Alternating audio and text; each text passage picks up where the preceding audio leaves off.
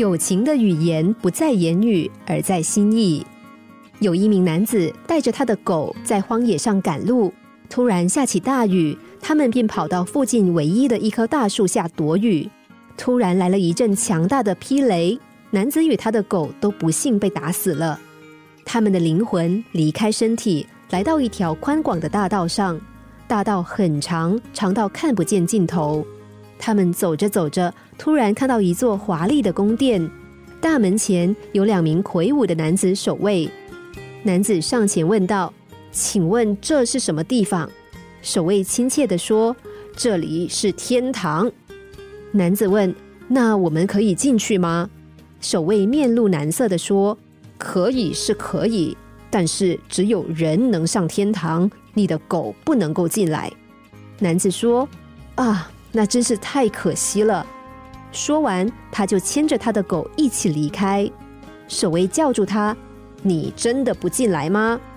男子说：“我很想进去，但是我不能够放弃我的朋友。”男子和狗继续走在大道上，突然路边出现一栋茅屋，门口有些人坐着聊天。男子问：“请问我们可以进去吗？”门口的人说：“当然，欢迎欢迎。”男子又问了一次：“那我的狗也可以一起进去吗？”那些人说没有问题。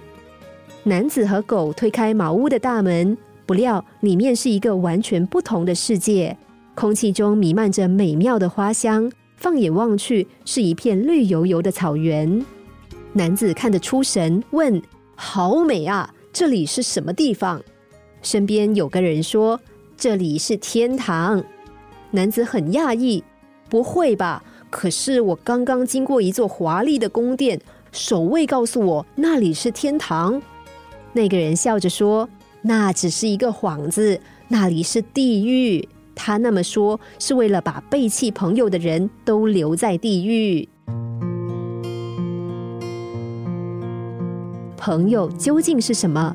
年轻的时候，我们喜欢成群结队、隔三差五的和一群人搅和在一起。以为那会是一辈子的友情，但是随着年纪的增长，当年那些朋友渐渐的失去联络，我们结交了新的朋友，却也不免感叹，成年后的友情似乎不再像学生时代那么纯粹。问题究竟出在哪里呢？这则故事之所以动人，是因为男子很认真的把他的狗当做自己最好的朋友，而且单纯的认为。因为他是我的朋友，所以我必须对他不离不弃。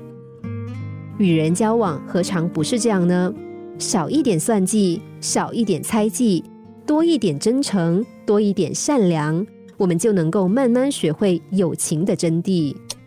心灵小故事，星期一至五晚上九点四十分首播，十一点四十分重播。重温 Podcast，上网 U F M 一零零三 t S G。